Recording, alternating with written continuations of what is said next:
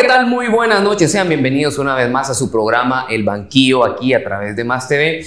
Y bueno, hoy nos ven ahí un poquito más de gala y todo el rollo porque estamos celebrando esta fiesta cívica. Porque la fiesta cívica de las elecciones generales pues empieza desde el momento de que son las convocatorias para las inscripciones, pero ahorita que ya está el banderazo salida para que puedan hacer campaña electoral, pues hay que empezar a sentir ya esa euforia, esa emoción de que se viene este día tan esperado por muchas personas, que es las elecciones generales. Así que hoy para poder entrar ya en contexto en materia de los personajes que están optando a cargos públicos como el Congreso de la República, tenemos una entrevista donde ya vamos a conocer un poco de propuestas, un poco de lo, del proceder de, de, un nuevo movimiento político que está aquí en Guatemala. Pero antes le doy la palabra a mi compañero Fernando Cibrián Fercho. ¿Cómo estás? Emocionado, emocionado, Brian, por esta fiesta cívica que se viene. Ya miramos ahí diferentes colorcitos que van Ya están pintadas las calles, vamos. Definitivamente, así que queremos emocionar también a la audiencia, ¿verdad? Porque la verdad es que se están jugando los próximos 4, 8 y 12 años de Guatemala. Así que eh, infórmense, miren el banquillo para que puedan eh, enterarse de las mejores propuestas y así pues este 25 de junio ir a votar y dar eh, lo mejor de ustedes para que podamos tener la mejor Guatemala en estos 4, 8 y 12. Porque no solo se definen los siguientes 4 Totalmente. y los siguientes meses, sino se define el futuro de Guatemala a la larga, ¿verdad? Definitivamente, concuerdo con eso. Así que bueno, hoy vamos a pasar a una entrevista. Tenemos una persona que ha sido eh, bastante visto en el espectro público y así que no sé si querés dar una pista, unas dos, demos unas dos si querés. Ok, perfecto. Bueno, ya lleva ahí tiempo en el Congreso de la República, 11 años en el Congreso de la República. Esa es la primera. Esa es la primera. Eh, fue jefe de bancada siete años de, de, la bancada Unidad Nacional de la Esperanza, UNE. Ok, licenciado en Sociología. Bueno, yo creo que con eso ya podemos ir identificando ahí un poquito y así que le damos la más cordial bienvenida al diputado Orlando Blanco. Diputado, bienvenido al banquillo. Mucho gusto, Orlando. Cosas. Bienvenido, bienvenido. Nos dijo por ahí el diputado Aldo Dávila, que lo tuvimos aquí, que este no era el banquillo, sino que era el silloncillo. Sí, así que usted hoy está hoy en el silloncillo y hoy se cambian los papeles porque hoy de fiscalizador a fiscalizado, nosotros vamos a fiscalizar sus propuestas, su actividad como diputado al Congreso de la República. Pero antes de empezar con las preguntas, hay que como ya es campaña electoral, yo sé que nosotros podemos acorralarlo un poquito y usted nos puede casaquear un poquito, que es válido también, ¿va? Es válido. Pero yo quiero que antes usted se presente con la audiencia, quién es Orlando Blanco, qué, qué, qué es de él, etcétera, etcétera, etcétera. Bueno, eh, soy sociólogo, tengo estudios eh, superiores en políticas públicas, en resolución de conflictos y aspiro a, a sacar un doctorado en filosofía, pero esos son planes a, a futuro. hacia futuro, ¿verdad? Siempre he creído que, que la filosofía es la madre de las, de las ciencias y sobre, sobre todo las ciencias sociales y, y, y, me encanta, ¿verdad? Entonces en algún momento que tenga tiempo me voy a dedicar a, a seguir eh, preparándome en ese aspecto de crecimiento eh, en temas de conocimiento filosófico. Eh, pues bueno, yo eh, fui dirigente estudiantil uh -huh. en la Universidad de San Carlos en su momento, en el movimiento estudiantil de educación media, eh, fui dirigente un tiempo sindical también. Eh, posteriormente eh, ingresé a, a, a, hacer trabajo en, en, la defensa de los derechos humanos en Guatemala. Yo dirigí el Centro Internacional para Investigaciones en Derechos Humanos okay. durante wow. 15 años. Fuimos eh, de las organizaciones precursoras de el establecimiento de la Comisión para el Esclarecimiento Histórico en Guatemala. Fui coordinador de la Coordinadora Nacional de Derechos Humanos de Guatemala, CONADEGUA, durante eh, cuatro años. Eh, posteriormente conformamos el colectivo de organizaciones sociales con algunas otras organizaciones sociales y en el 2007 recibimos la invitación del presidente Colón, okay.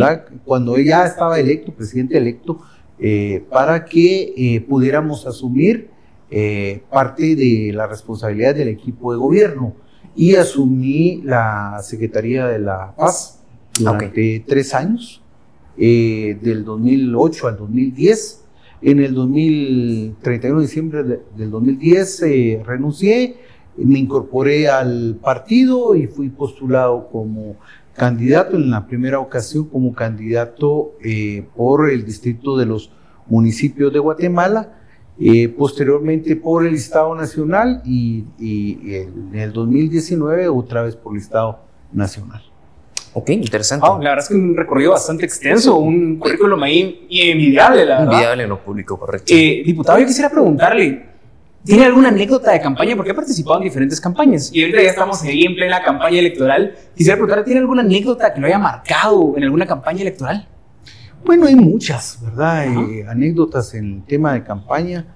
Eh, hay desde anécdotas importantes como el tema de de conocer la realidad de la, de la gente. en, muchos lugares, yo recuerdo un par de ocasiones, una vez en concreto, saliendo de un meeting en Cabón, en, Alta Verapaz, eh, una, íbamos en el vehículo eh, y, literalmente eh, dos señoras se atravesaron al vehículo para dar gracias por la ayuda social que se había dado desde el gobierno.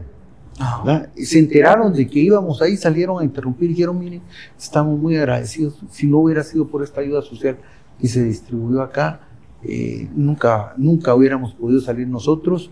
Eh, eran dos señoras que decían, miren, antes de los programas sociales que se impulsaron, eh, nosotros no conocíamos un billete de a 100.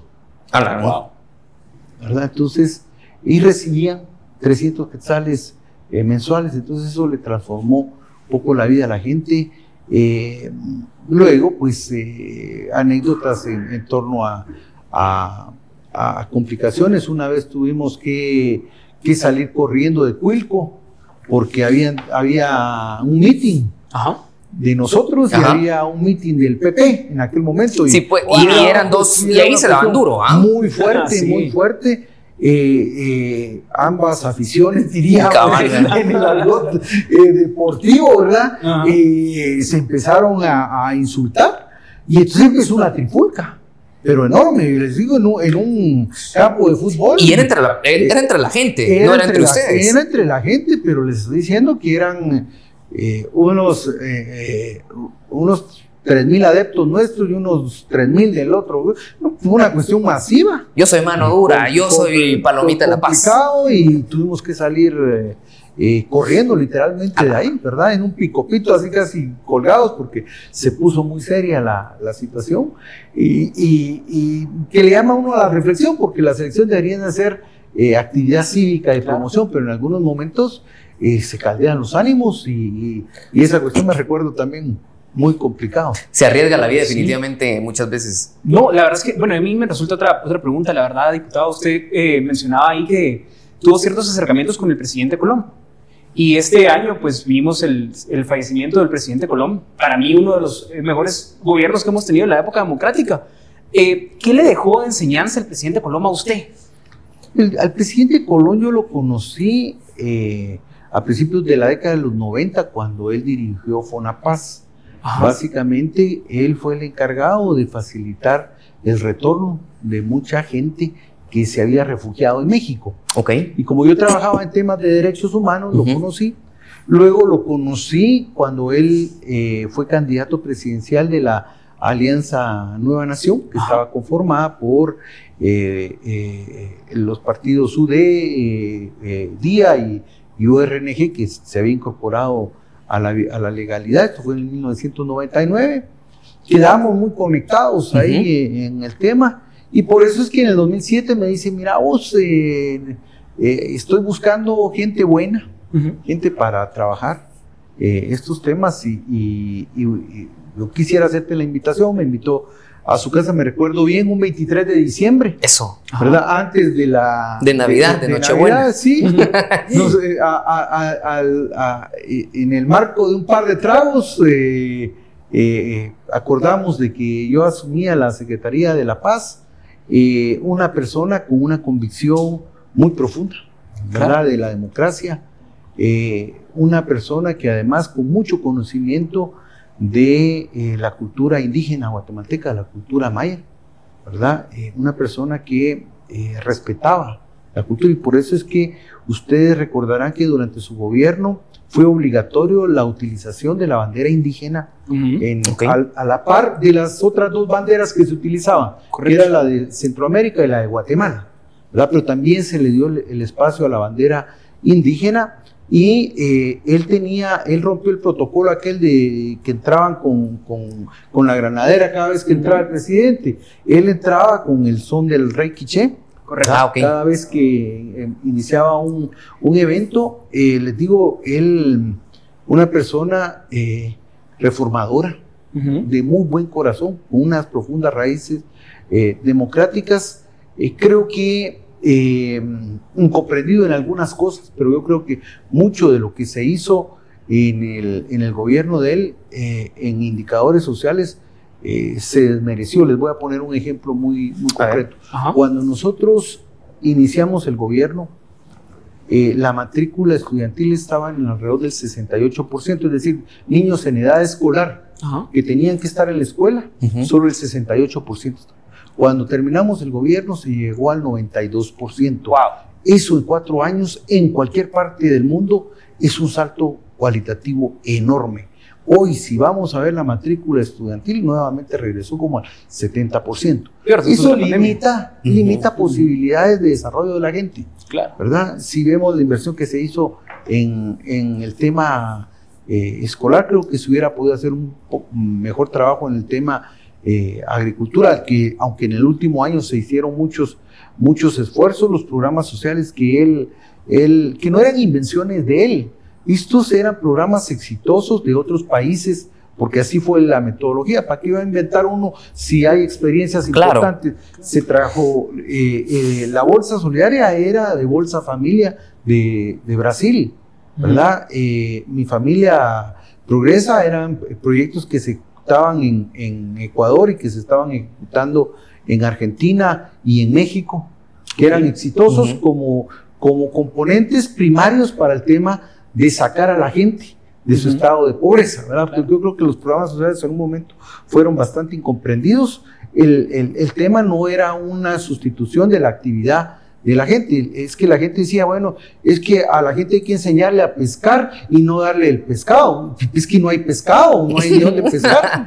Ah, entonces a la gente hay que, primero hay que nivelarla, ¿verdad? El Estado, por eso la, vocación socialdemócrata nuestra, el Estado eh, debe de, generar las oportunidades para toda gente que genera riqueza. Ese es un principio fundamental, pero debe ser subsidiario con aquellos que por diferente naturaleza no tienen oportunidades de desarrollo. Voy a poner un ejemplo muy concreto. Si ahorita vamos y, y, ahorita están haciendo un niño en el centro médico. Claro. Ah, y ahorita también vemos y están haciendo un niño en Lanquín, Alta Verapaz, ¿verdad? Eh, uno casi por la cuna donde están haciendo, uno puede proyectar el posible futuro del niño. Claro. ¿Verdad? Una, una madre que está atendiendo ella sola el parto o asistida por una comadrona versus una madre que está con la comodidad de un centro eh, eh, privado de, asistencia en salud. Esas inequidades, pues, eh, son producto de una data histórica, pero el Estado, en la medida de lo posible, debe de garantizar que eh, sin, sin, que el tema tampoco sea eh, revanchismo social, sino simple y sencillamente el que tiene oportunidad de producir, que produzca y darle las facilidades para que lo haga.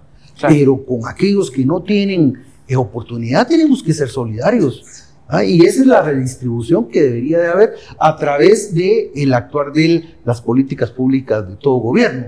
Es decir, con los impuestos, nosotros debemos de tener garantizada seguridad, debemos de tener garantizada salud, educación, eh, eh, carreteras, medios de comunicación.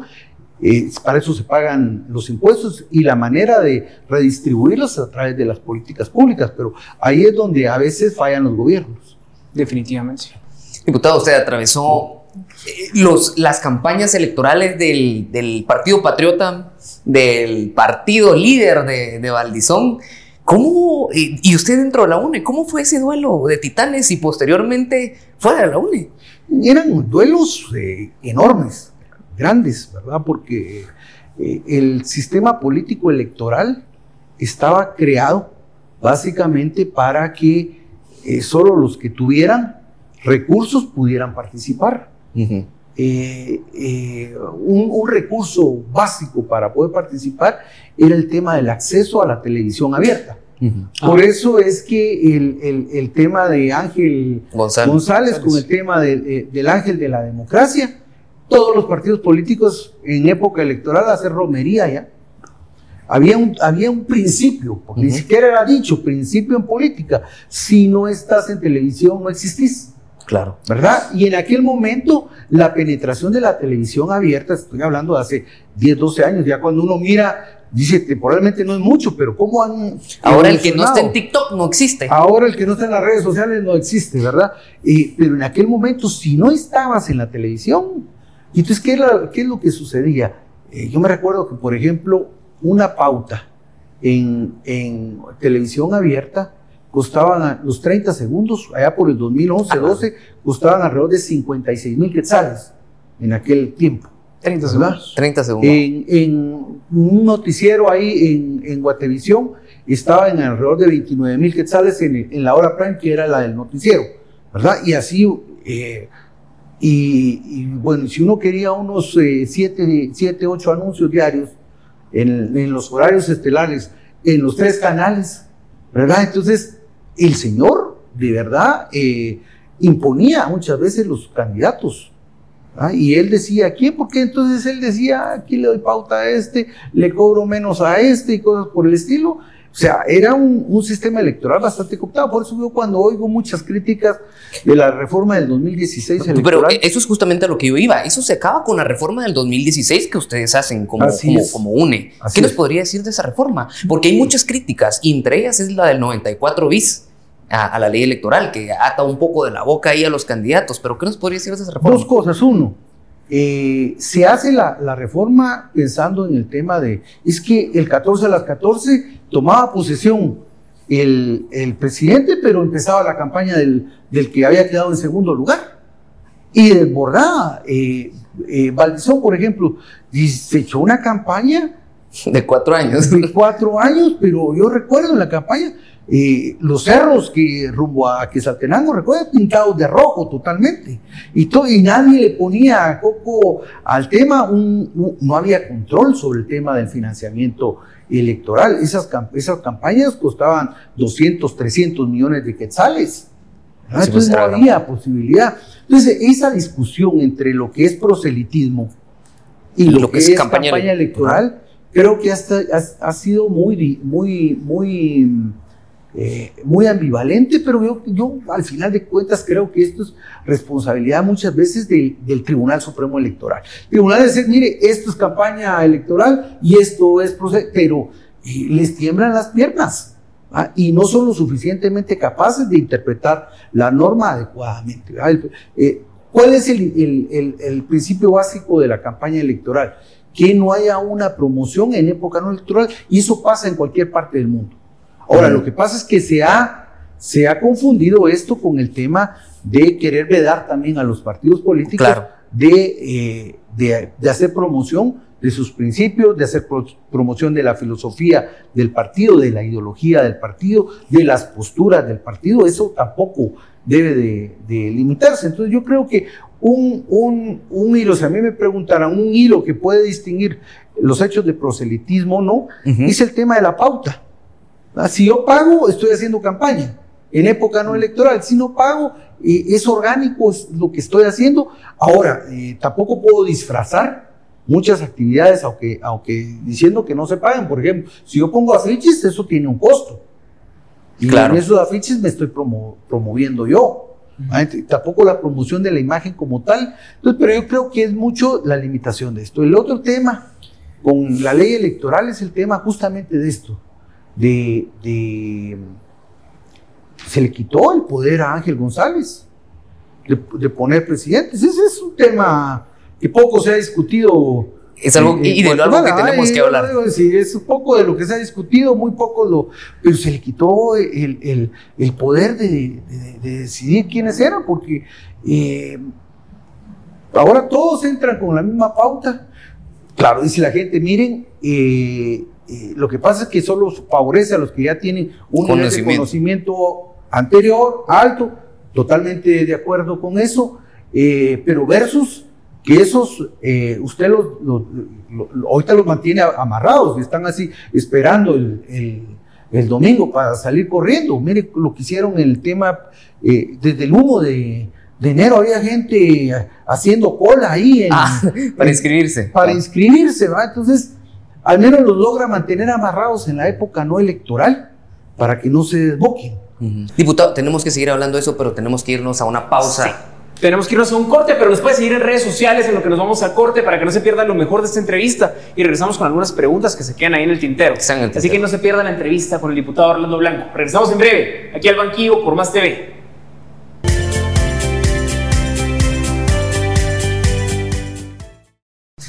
Bueno, estamos de vuelta acá platicando con el diputado Orlando Blanco. Yo sé que usted lo conoció ahí un poco en sus casas porque portaba ahí un colorcito verde, pero ella nos va a contar cómo es que ahora el verde ahora tiene camisa blanca, qué está pasando. Eh, recuerden que usted nos puede enviar ahí sus comentarios a nuestro WhatsApp, nos puede escribir en las redes sociales. También a quién le gustaría que estemos entrevistando aquí. Así que bueno, eh, tenías una pregunta ahí, Fernando. ¿Cuál era la pregunta que tenías? Sí, es que estábamos hablando un poquito ahí de los canales de televisión un poquito más, bueno, la palabra no es conservador, es un poquito más eh, tradicionales. Los canales de televisión tradicionales, antes en la época de campaña de antes, ¿verdad? Cuando las redes sociales no tenían este auge que tienen ahora. Pero ahora podemos ver también de que los canales de televisión tradicionales todavía cubren notas fuera de campaña de solo algunos partidos políticos. ¿Cómo podemos leer eso, diputado? Yo creo que el, el, comportamiento de algunos medios de comunicación está ligado a la agenda política. Y hay que recordar que eh, varios empresarios de medios de comunicación fueron ligados o fueron señalados en procesos eh, de justicia, de temas de corrupción. Entonces, eh, es evidente que la línea del, medio de comunicación pues se dibuja en función de alinearse a las conveniencias de la línea política que les, que les genera. Entonces, ha habido un alineamiento desde el gobierno anterior eh, y este gobierno eh, en función de la agenda política pro impunidad, que es la que, la que se mantiene, ¿verdad? Y que lamentablemente eh, mucha gente se ha ligado, entre ellos Sandra, de lo que hablábamos fuera de, de micrófonos, ¿verdad? Que, que, ustedes tenían algunas inquietudes sobre la señora. Sí, sí, sí. Ajá, porque diputado, hablando un poco de esas inquietudes, hablábamos fuera de cámaras que un 14 de enero de hace tres años usted estuvo a unos cinco votos más o menos de quedar seis votos de quedar como presidente del Congreso de la República. Y cuando Mario Taracena agarra el micrófono y acusa a Matei, ¿qué pasó ahí? Porque vemos que a partir de ahí empieza esa separación de, de Sandra Torres de la UNE, empiezan a agarrar el partido, después ella les sale a agarrar el partido, que les anulan. Ah, ¿Qué pasó ahí? Básicamente que Sandra nos traicionó y traicionó la línea. Nosotros, el grupo que Solo, quiero comentar de que ella aquí dijo de que ustedes la habían traicionado a ella. ¿Qué pasó ahí? Por eso eh, aquí los hechos son los que cuentan. ella nos traicionó, ella eh, dio la directriz para que diputados de la UNE votaran en contra de la planilla de la UNE en ese momento. ¿verdad? Ahí empezó la, la ruptura. Luego ella quería imponer a Estuardo Vargas que hoy está eh, nominado por, por, la lista Engels y la ley Magnitsky, de jefe de bancada, y lo puso de jefe de bancada hasta el año pasado, ¿verdad? Y lo, y lo lleva ahorita en el lleva encabezando el Parlacén, ¿verdad? Y así un montón de cosas eh, y que nosotros no toleramos. Eh, dimos la lucha política para rescatar la UNE. Sin embargo, no es que ella nos ganara. El que nos ganó fue Yamatei, ¿verdad? Porque Yamatei hizo un pacto con ella. Ese es el, peor tema. La UNE, si ustedes ven, siempre la UNE se caracterizó por ser un grupo de oposición, ¿verdad? Sin embargo, eh, ustedes miran estos tres años que ha ocurrido y la UNE eh, institucional de Sandra, la UNE de Sandra, eh, prácticamente es alfombra, es la muleta izquierda de Yamatei, porque Suri ha sido la muleta derecha. En el Congreso, si lo queremos hacer sin figurar, usted puede decir, Sandra la muleta izquierda, Suri la muleta derecha, ¿Y cómo, cómo se corrobora esto? El partido Vamos únicamente tiene 17 diputados en el Congreso. Y usted para sacar una decisión simple en el Congreso necesita 82 votos. ¿De dónde salen esos 82 votos? Salen de los diputados de Sandra, salen de los diputados de Suri, salen de los diputados de UCN, salen de los diputados que metió Mulet la vez pasada, de los que, del, que tiene Roberto eh, Arzú, de los morados, salen del PAN, salen de Viva. Eh, ahí somos alrededor de 35 diputados los que no estamos en el combo oficialista. A ese combo oficialista eh, se arma al final de cuentas a partir de una serie de granjerías, plazas, sueldos, puntos, eh, comisiones, pero ahí empieza el divorcio con Sandra, porque ella traiciona los ideales del partido hasta el extremo de que hoy lo que ha sido ha sido comparsa de Yamatei. Que me digan una sola declaración de Sandra Torres durante los últimos tres años donde ella cuestiona a Alejandro Yamatei de frente. No la hay. Si ella pactó dos cosas básicas. Una, que le quitaran los clavos legales que tenía en, el, en la Corte Suprema de Justicia. Y dos, que le devolvieran el partido. Si el partido no lo, no lo quitaron ilegalmente y se prestaron a ese tema, hicieron una serie de, de acciones. Eh, eh, en la que participaron jueces, participaron fiscales, participaron magistrados, eh, funcionarios del TCE, eh, y, esa, y, ese, y ese, ese papel, eh, esa situación de Sandra tenía un precio y eran los votos de la UNE en el Congreso para los préstamos, para el endeudamiento, para presupuestos eh, sin financiamiento, para toda la agenda regresiva que ha habido en el Congreso de la República. Y como les decía, no lo digo yo, Pruébenlo ahí con, los, con las votaciones. ¿Dónde han estado los diputados de, de, Sandra a la hora que hay que oponerse a muchas cosas. ¿Dónde han estado los diputados de Sandra cuando hay que oponerse a los... Yo la oí la semana, nosotros hacemos una oposición constructiva a pajas, disculpen el tema. Es que no, es que... Eh, eh, son cuentos, son casacas. ella ha sido eh, comparsa de, de Yamatei y, el regalo, el premio que ha tenido es eso, más obras públicas, pues porque también todos sabemos las, los negocios que han habido, control de algunos puertos, eh, obra pública en el, Ministerio de Comunicaciones, en Covial, etcétera, que uno eh, pues lo puede demostrar fácilmente. Entonces, eh, la diferencia entre ella y nosotros es eso, nosotros seguimos siendo un grupo parlamentario de oposición y los pueden ver, nos fiscalizamos, nosotros denunciamos, nosotros proponemos cosa diferente a lo que ellos han hecho durante estos tres años. Y crearon su partido, ¿verdad? Eh, Justamente por ese tema nosotros dimos por cerrado el capítulo UNE, ¿verdad? Y que, se lo goce la señora. Eh, y dijimos, eh, hagamos el esfuerzo por crear una vertiente política o electoral en el país que bajo el amparo del, del principio y de la ideología socialdemócrata pueda convertirse en una alternativa empezamos el partido, hicimos todo el trabajo y otra vez cuando ya íbamos, cuando nos tenían que notificar ya la inscripción del partido, viene la trancón. Y la trancón viene por órdenes de la sexta calle, ¿verdad? De, de, de Yamatei. se, se, ha metido en el proceso electoral. Nosotros lo hemos dicho una y reiterada veces, ¿verdad? Lo que está sucediendo ahorita, los vetos que hay contra algunos candidatos, ese Yamatei. Vienen de la sexta calle. Él es el, el artífice de esta de esta cuestión y él no puede negar, él ahorita está en el tema de ver de qué manera él sale, eh, ya sentó a Sandra, ya sentó a Suri para que se comprometan con ellos de que no va a haber persecución política para él, ni su familia, ni la gente que lo acompaña cuando él se vaya, esa es su, su principal aflicción ahorita. Y entonces a todos aquellos que ve él como oposición o como críticos, los trata, los han tratado, y nosotros fuimos los primeritos en línea porque no querían que el partido se inscribiera. Nosotros tuvimos que hacer denuncia, decir qué es lo que estaba ocurriendo. Al final se autorizó el tema, pudimos hacer nuestra asamblea hasta enero de este año y eh, vamos ahora con una propuesta eh, eh, importante a nivel nacional con alcaldes, con candidatos a diputados y con el binomio encabezado por el doctor Villacorta. Buenísimo. Bueno, y no solo vemos un ataque a, partidos de oposición en cuanto a, a, ahorita en las elecciones, sino también miramos que tienen antejuicios contra diputados y básicamente contra diputados de oposición. Ustedes en, como grupo de oposición han eh, vivido esto con el diputado Aldo Dávila, por ejemplo, con diferentes diputados. Eh, ¿Cree usted que esto se da por ser como un grupo de oposición? ¿Por estar fiscalizando? Miren, básicamente uno en el, Congreso uno ve dos posiciones. ¿Ah? La oposición oficialista y la, la posición de oposición. Claro. En este marco, pues nosotros eh, adoptamos una posición de, oposición a través de citaciones, fiscalizaciones. Eh, nosotros, eh, al menos en estos últimos años, A mí me tocó que presidir la Comisión de Derechos Humanos el primer año de esta legislatura.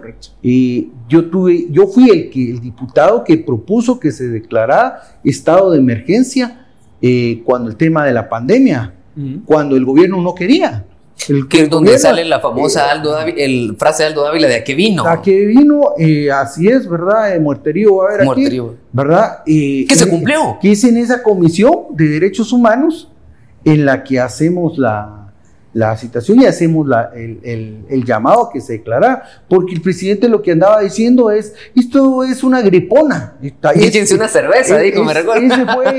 y nosotros dijimos, no, las dimensiones de esto son tan enormes, hay que declarar ya estado de emergencia nacional ante esta situación. Monitoreamos todo lo que se dio en ese tema, fuimos de los diputados que nos fuimos a meter a los hospitales. Por la citación a Henry. Y la cuando el tema de la situación con Henry, eh, el, tema del monitoreo de, las adquisiciones en salud, las famosas vacunas rusas, nosotros identificamos el tema de las vacunas rusas, el desfalco que hubo, eh, nos robaron más de 550 millones de quetzales estos señores, de, de lo que se hizo se compraron 8 eh, millones de vacunas, solo se utilizaron 4 millones y medio, todo lo demás se perdió y ahí están embodegados en, ahí por el Hospital Roosevelt. Eh, todavía el Estado está obligado a comprarles otras 8 millones de dosis porque estos irresponsables no han hecho absolutamente nada y están esperando irse y dejarle la pacaya a otro. Eh, nosotros denunciamos el, el, famoso tema de la alfombra rusa de cómo vinieron los, los compromisos que tenían, eh, cómo es que se estaban utilizando recursos del Estado para, para negociación. Ahí estuvo involucrado el que era ministro de Economía, Maluf, y aquel el que estaba de, eh, en Pronacón, esa cuestión de competitividad, que era el que ahora es candidato de azul, Farchi. Ahora él habla y dice Babosán, pero Babosán salió huyendo porque los, citamos. ¿A porque sí, porque él fue el que le presentó a los rusos, que no eran solo rusos, eran rusos, kazajastanos, bielorrusios, le presentó a esa gente allá cuando se fueron a Israel al presidente antes de que él tomara posesión. Y ellos eran los que andaban carroceando a los rusos acá. ¿Por qué? Porque los rusos tenían intereses en las minas, y hoy se sabe que incluso cerraron unas minas por, señalamientos de la OFAC, que es la Oficina de, Activos de Estados Unidos, eh, y querían un puerto. Se querían apropiar una parte del puerto de Santo Tomás de Castilla. Ahora le están entrando a, otro puerto ahí en, Bahía de Amatique. Ojo con eso, porque en eso andan mm. tratando de hacer un puerto privado para, para, porque están comprometidos, no sabemos qué tal. Y el que estuvo detrás de eso fue Isaac Farchi. Así es. May Maluf, y, después estuvieron, el Maluf estuvo en, el tema que también denunciamos nosotros de ferrovías cuando se, entregó la, en concesión a una empresa de cartón, 220 eh, kilómetros de la línea férrea que vienen desde San Marcos y van a parar hasta Puerto de San José. Todo ese trabajo, ¿dónde está entonces la gente eh, de, Sandra? ¿Dónde está la gente? ¿Qué, van a salir a decir? No.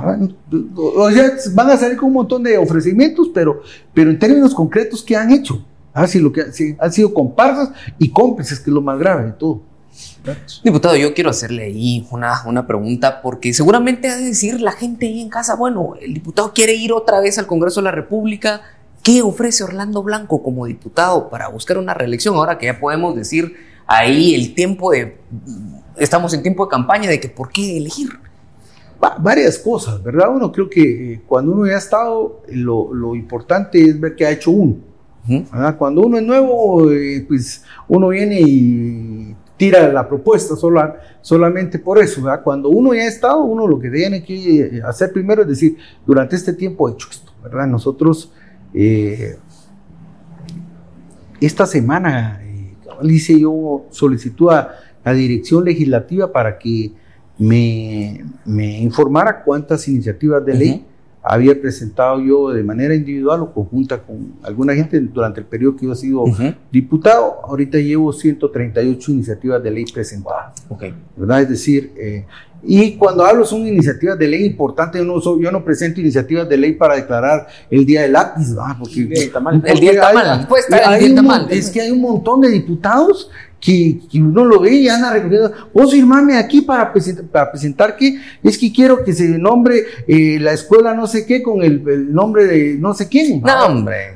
Aquella prioridad de agenda nacional, ¿no? Entonces, eh, nosotros hemos acompañado los procesos a nivel de, fortalecimiento del sistema de seguridad y justicia eh, reformas importantes, la reforma a la ley electoral, la reforma a la ley del Ministerio Público, la reforma a la ley del organismo ejecutivo, del organismo eh, judicial. Nosotros también eh, generamos propuestas en torno al tema del transfugismo, por ejemplo.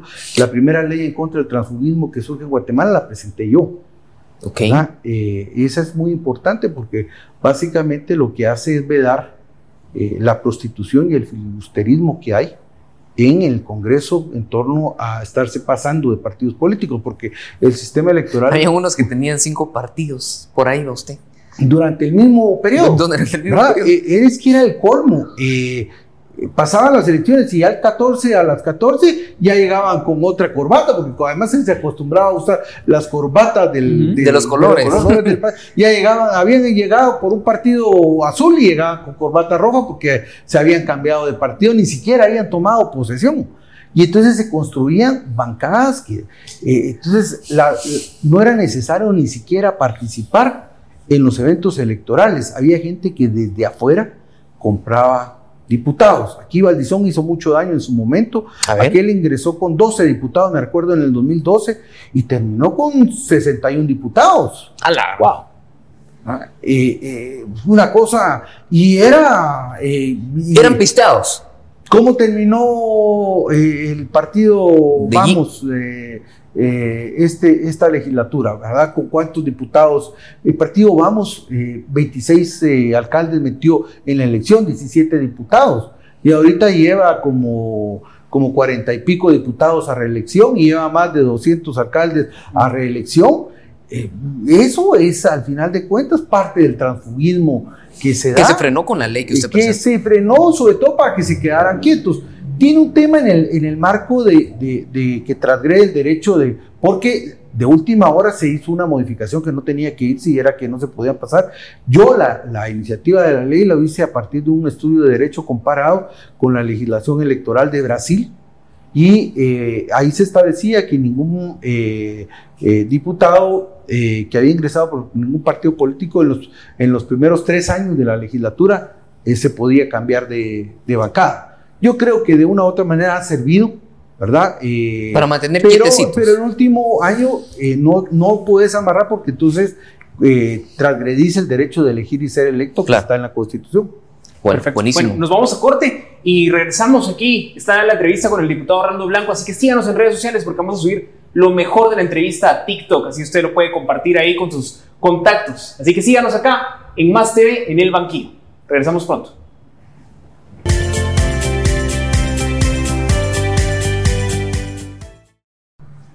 Bueno, estamos de vuelta. Gracias por seguir aquí en Sintonía del Banquillo. Sé que ha sido una entrevista en la cual usted ha aprendido un poco, ha aprendido un poco, por decir bastante acerca del tema de la legislatura en el Congreso de la República también así como de, los temas que han pasado durante todo este tiempo, desde la época del líder, desde la época ahí también del patriota, así como también de la presidencia del ingeniero Álvaro Colón, que es algo que definitivamente pues, ha marcado su, su vida política de diputado. Pero yo quiero hacerle una pregunta ahí. Han sido 11 años, pero circunscribámonos a esta legislatura que está pasando. No, o, podemos tomar de las anteriores también.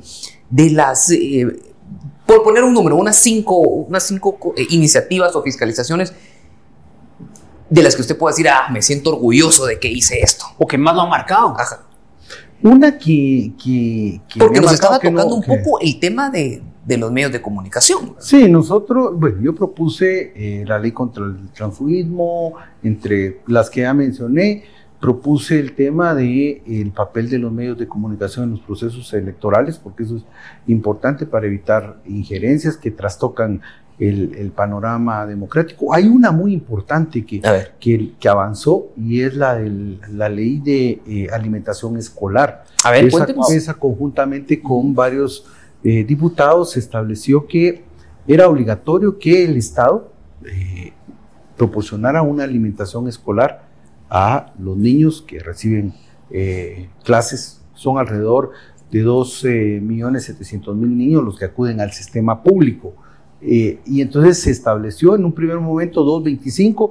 Eh, en esta legislatura logramos que se aumentara a cuatro quetzales y esto de una u otra manera puede venir a contribuir al combate a los niveles de nutrición que hay en el país. Sin embargo, este gobierno desnaturalizó el tema porque cuando uno ve el, tema son, son alrededor de 80 eh, quetzales los, que le, los que le tocan a cada niño en un mes de alimentación en cada día, ¿verdad?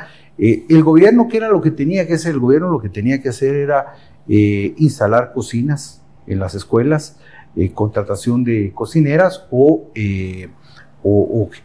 o, la compra de los alimentos ya, ya generados. Sin embargo, el gobierno, aprovechando el tema de la pandemia, lo que hizo fue en vez de darle todos los días la alimentación a los niños y las niñas, hizo una bolsa con un costo de 80 quetzales, que es sobrevalorado, y la bolsa se la da a la, a la familia, a la, madre o al padre que llegan ahí con el niño. Esa bolsa un día le dura a la familia. Y entonces el objetivo de la alimentación escolar eh, se trastocó. Yo creo que esa es una iniciativa muy importante.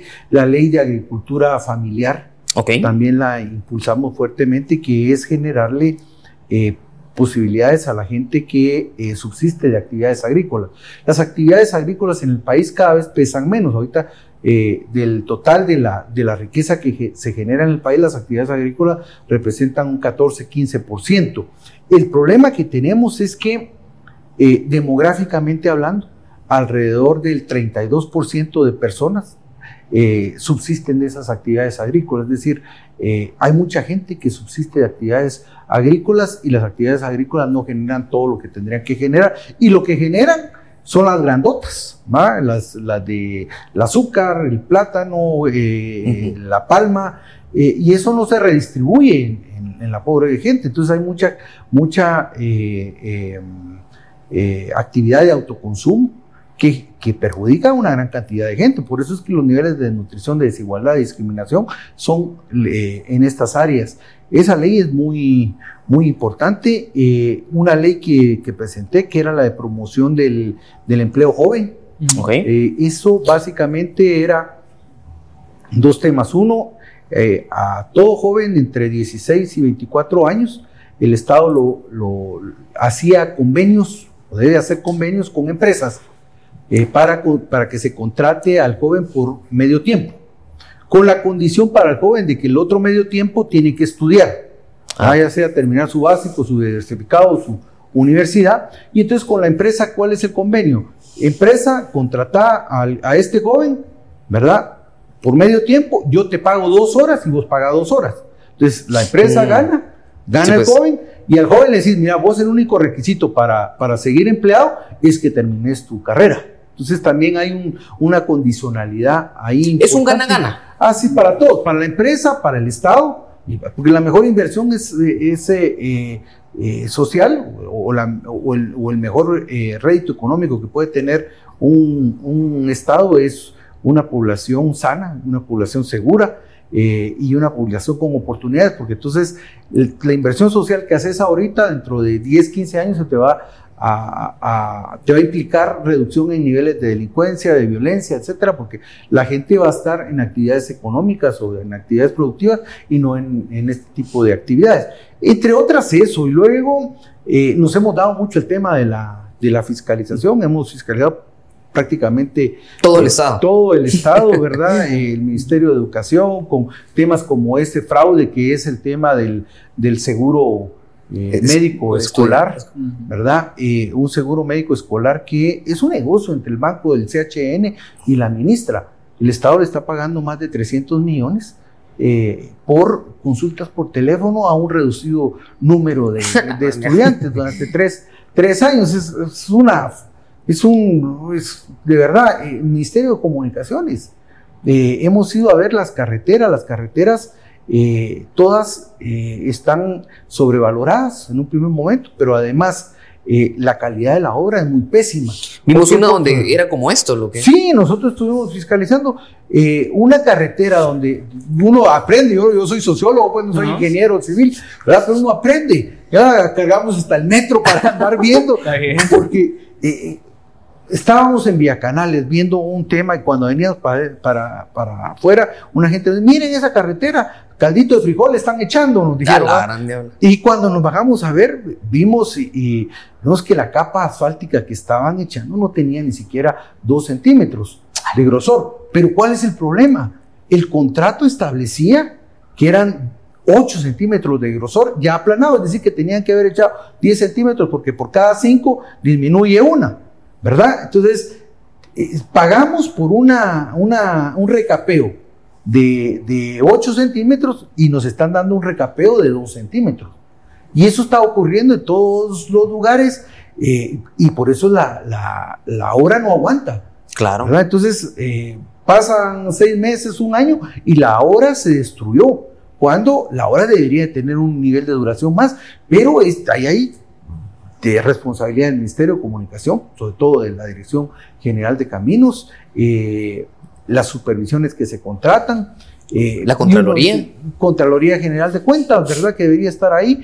Hicimos una supervisión que nos metieron una denuncia por eso, de que nos fuimos a meter al aeropuerto. No sé si vieron ese, ese tema. Nos fuimos a Llegamos nosotros al aeropuerto y empezamos a preguntar, llamar al, al, al, al director de aeronáutica y no aparecía. Y entonces nos metimos, ¿ah? como sin nada, como Juan por su casa. Y empezamos a hablar con la gente, con los comerciantes, y nos dicen, miren, eh, aquí nosotros eh, somos los que cambiamos eh, los focos, las lámparas, porque aquí no nos dan seguridad, no hacen limpieza, miramos la basura ahí por todos lados, los baños no servían, las escaleras no servían. Y, en eso no sé cómo volteo yo y miro una puertecita abierta y me meto. Y vamos a, y nos metemos ahí. Y primero, toda un área en la que eh, del aeropuerto totalmente en abandono, con eh, materiales eh, desuso de años, de años. Pero empezamos a bajar las gradas y las gradas daban al primer nivel del aeropuerto y las puertas abiertas de par en par. ¿A cuenta de qué? cualquier persona podía entrar. Le preguntamos a la gente y nos dicen, miren aquí, nos vienen a asaltar dentro del, del aeropuerto. Miren, encontramos perritos ahí adentro del aeropuerto y nos daba risa. Y nos metieron denuncia porque decía que nosotros habíamos vulnerado la seguridad del, del, aeropuerto, que fue cuando el aeropuerto se quedó sin luz. No sé si recuerdan que A ustedes les echaron la culpa. Entonces nosotros decíamos, bueno, ahora vemos que, que, que, el director de aeronáutica, después de siete años en el en el puesto sacó su TikTok diciendo, ya hay baños en el, en el wow, puerto, ¿verdad? Wow. Entonces estoy aquí, no, pues, eh, eh, ese tipo de situaciones, escuelas, estamos viendo a visitar escuelas ahorita que se retomó la presencia y no hay maestros. Cuando, no hay ni escuelas. no remozaron las escuelas. Hay, hay, hay, alrededor de 33 mil establecimientos públicos a nivel nacional y de esos alrededor de 11 mil necesitan eh, un remozamiento eh, eh, importante en infraestructura, en ventanería, en drenajes, en agua potable, en electrificación, no tienen condiciones. Mm. Y cuando vamos, no solo no hay condiciones, sino que además la gente, ahorita fuimos a la zona 18 a una escuela, ¿qué es lo que hicieron los padres? Cada padre llegaba con su hijo, decía, mire, va a meterse allá, escoja un escritorio y se lo lleva y lo, y lo, lo arregla y lo trae para que su hijo tenga donde sentarse. ¿Verdad? Eh, cuando miramos que más de 22 mil millones de quetzales tiene el, Ministerio de, Educación este año en, presupuesto, ¿verdad? Eh, fuimos eh, con el Ministerio de Cultura, nos fuimos a meter aquí al, Parque Bicentenario, aquí en, Zona 21. Parque Bicentenario que lo tenían que entregar en mayo del año pasado. ¿verdad? que empezó con 32 millones y ahora cuesta 42 millones, lo hicieron ampliación le hicieron una ampliación a la entrega porque la empresa no, no lo hizo. Eh, lo tenía que entregar el 30 de, de, noviembre y a estas alturas no lo entrega. La semana pasada fuimos al Ballet Guatemala a ver las denuncias de, de lo que el ministro está haciendo. Con, destituye ayer a, a, a, la prima bailarina del Ballet Guatemala. O sea, eh, dice uno, eh, no sabe ni, este señor no sabe ni, ni qué está haciendo. Claro. No, definitivamente. Y aparte de eso, de que el presidente pues premia a alguno de sus ministros. A, la ministra de Educación, a la ministra de Educación, la ministra de Educación. Excelente, buenísimo. Un saludo ahí a la ministra Claudia. Eh, diputado, pero bueno, esta es la fiscalización que ha hecho a lo largo de, bueno, de esta legislatura, básicamente. De esta legislatura, básicamente. Pero ¿cuál es el futuro de, de usted como diputado? Porque vimos aquí que tiene un partido nuevo. Bueno, Cuéntenos un poquito de eso. Nosotros estamos generando una eh, plataforma política en la que se le está dando eh, participación a mucha gente, sobre todo gente joven a, nivel nacional. Lo que se procura es presentar una propuesta alternativa de gobierno. Vamos a hacer, y miren cuándo se los estoy diciendo, ya que se arrancó la campaña electoral, vamos a ser uno de los pocos partidos que va a presentar plan de gobierno. Okay. Un plan de gobierno que dimensiona exactamente qué es lo que hay que hacer que hace un diagnóstico de cada área de trabajo, pero que además genera propuestas específicas para cada área de trabajo, las, las delimita en la temporalidad y además las, las ajusta con un presupuesto adecuado. Es decir, no solo es decir, yo voy a hacer ocurrencias, sino hay que tener y hay que presentar eh, los compromisos que uno tiene, creo que hay que ser serios en este aspecto. El doctor Villacorta, pues es una persona eh, que, primero preparado, ¿verdad? Intelectual, politólogo con, con varias maestrías, empresario, eh, docente, fue diplomático, eh, fue embajador de Guatemala en, en Israel, él es nuestro candidato a la presidencia, a la presidencia ¿verdad?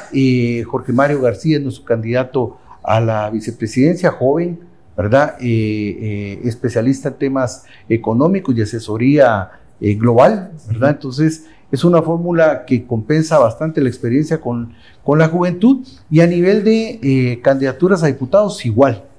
A nivel de candidatos a alcaldes vamos a presentar candidaturas en alrededor de 115, no nos dio tiempo más porque nos, nos jodieron, no nos querían, no nos querían inscribir, eh, pero ahí vamos, ¿verdad? Eh, creemos que vamos a hacer una alternativa importante, ¿verdad? En el próximo evento electoral y ojalá que que este, este proceso electoral que recién está arrancando eh, sea un proceso electoral también de mucho debate y discusión, que cada partido pueda tener el tiempo para discutir. Por eso los felicito por, por invitarnos aquí al sillín. al sillón. No, hombre, buenísimo, buenísimo. Y entonces, Fernando, no sé si pasamos a la... Sí, pasamos a la dinámica, diputado, le explicamos un poquito. Le vamos a dar una serie de palabras, de nombres o de nombres de instituciones y usted nos dice lo primero que se le venga a la mente. Y la única regla es que si le decimos, por ejemplo, Joe Biden, no nos diga presidente de Estados Unidos, sino usted nos dice lo que usted considere de la persona. ¿Ok? ¿Comienzas tú? Bueno, empiezo yo. Empiezo yo con uno aquí en cuate. Mario Taracena. Eh, un maestro viejo de política. Ok. Sandra Torres. Traidora del dial. Ok. Ok, ok. Partido UNE. Eh, lastimosamente cayó en manos de, gente incorrecta. Ok. Yo creo que compartieron el Congreso de la República. Roxana Valdetti. Ufa, era eh, intransigente. Intransigente. Aunque yo creo que ya no lo compartieron. ¿Lo compartieron? No. No, no, ya no. Ya no. Ok. Voy yo con partido vos. Pues eh, una opción esperanzadora para la, para la juventud y para Guatemala. Ok. Vía corta. Eh, hombre preparado y capaz. Un, saludo al doctor Manuel Villacorta. Voy ahora yo con doctor Alejandro Yamatei. Nefasto. ¿Ok? Ok, vamos con Aldo Dávila. Eh, con muchas agallas. Karina Paz. Eh, buena diputada. Tribunal Supremo Electoral. Eh, institución ambivalente. Voy con uno de aquí. Chile Rivera. Le quedó grande el tacuche. Ok, vamos con Suri Ríos. Eh, enérgica. Enérgica. Ok, em, Ricardo Quiñones, alcalde de la ciudad de Guatemala. Ya se le pasó la oportunidad. Ok, vamos ahí con un viejo amigo, Álvaro Colombo. Un gran demócrata. Ok, siguiendo esa línea presidencial, Otto Pérez Molina. Eh, las faldas lo traicionaron. Algo que usted mencionó ahí, sí, sí. Ajá, a ver. Eh, balance final positivo, eh, aunque con muchos errores. Ok. Iván Velázquez, ¿qué le parecía Iván Velázquez? Creo que eh, el, ego lo llevó a, a nubilar eh, lo bueno que hizo. Ok. Ok, vamos con MP actual. ¿Cómo lo ve usted? Yo creo que está muy a la, a, la defensiva. A la defensiva, ¿ok? Ok, eh, Del Maldana, ¿qué le parece? Del Maldana creo yo que hizo buena gestión, pero cuando eh, quiso politizar eh, la acción penal, se equivocó. Bueno, usted que fue ahí presidente de la Comisión de Derechos Humanos, Jordán Rodas. Jordán Rodas creo que eh, hizo un buen trabajo de procurador de derechos humanos, pero pudo haber hecho más. Ok. Mira, algo ahí yo se lo pregunto porque vi una fotita ahí que parecían cuates y todo el rollo. Alfonso Portillo, que estuvieron ahí compartiendo. Alfonso Portillo, eh, eh, un gran estadista que no pudo ejercer esa, esa experiencia y esa capacidad que él tenía en su gobierno, que quedó debiendo mucho. Ok. Aterrizando ya un poquito, Congreso de la República. Ufa, eh, ahorita es una guarida de, delincuentes en su mayoría. No todos. No todos. El GPO no. El GPO no. Y otros, no, es que hay gente que no, miren, no me crean a mí, mírenlo. Por lo miren, Va, voy, antes de que Fernando le tire la última, voy yo con Orlando Blanco. Orlando Blanco, una persona que, que tiene buenas intenciones, ¿verdad? Y que en la medida que haya posibilidad de seguir sirviéndole al país, lo seguirá haciendo. Tira tú la última, elecciones 2023. Una oportunidad para la transformación profunda que necesita Guatemala o eh, para el, el, el, enrumbamiento hacia la catástrofe de Estado fallido. Ok, terrible, terrible. Voy con la última. Guatemala. Guatemala, el país que, que, que, que todos queremos, ¿verdad? El país que, debería ser ejemplo para, para el mundo con mucha riqueza, una diversidad cultural enorme, poco aprovechada y que lamentablemente ha sido dirigida por malos políticos. Ok. Bueno, Así que como ya estamos en campaña electoral, ya es posible, según la ley electoral, pues ya llamar al voto. Sabemos, usted sabe que lo hemos dicho, ¿verdad, Fernando? Que este es un espacio para que todos los candidatos puedan venir, presentar sus propuestas, su historial, así como lo escuchó hoy, pero así como también para que de conformidad con la ley también puedan hacer el llamado al voto. Así que si usted gusta dirigirse a la población de Guatemala con un mensaje para este 25 de junio, ¿qué serían las palabras que usted le dice? Bien, a todos los ciudadanos, a las eh, ciudadanas que nos ven por este medio eh, pedirles dos cosas. Primero, eh, una reflexión sobre lo que está sucediendo en el país y una reflexión sobre el futuro. El 25 de junio es un parteaguas. Usted con su voto puede transformar o no el país. Nosotros desde el partido Voz, dirigido y encabezado por el doctor Manuel Villacorta, le hacemos un llamado a que reflexione, a que nos dé la confianza a través de su voto. Nuestro compromiso con usted es generar una mejor Guatemala, mejores condiciones para todos, para que no haya desigualdad, no haya pobreza, no haya inequidad, que haya mayor seguridad, más educación, mejores salarios y sobre todo que todos podamos vivir en un proceso de reconciliación, ya el enfrentamiento, eh, dejémoslo al, olvido, pongámonos todos a trabajar y esa es la propuesta de vos. Buenísimo, diputado. Antes de que nos convenza, le agradecemos aquí haber estado en el banquillo. ¿Y cómo lo pueden seguir en las redes sociales? Bueno, yo poco uso las redes sociales, solo tengo Twitter y tengo TikTok, ¿verdad? Y en TikTok es Orlando. ¿Y cómo aparece en, Orlando Blanco Lápola? Ok. buenísimo. Va a aparecer aquí en el sitio. Ahí va a aparecer. ¿Nos despedimos, Fernando? Sí, por favor, síganos en redes sociales. Estamos en todas las plataformas de streaming. Y nos vemos en una próxima. En una próxima.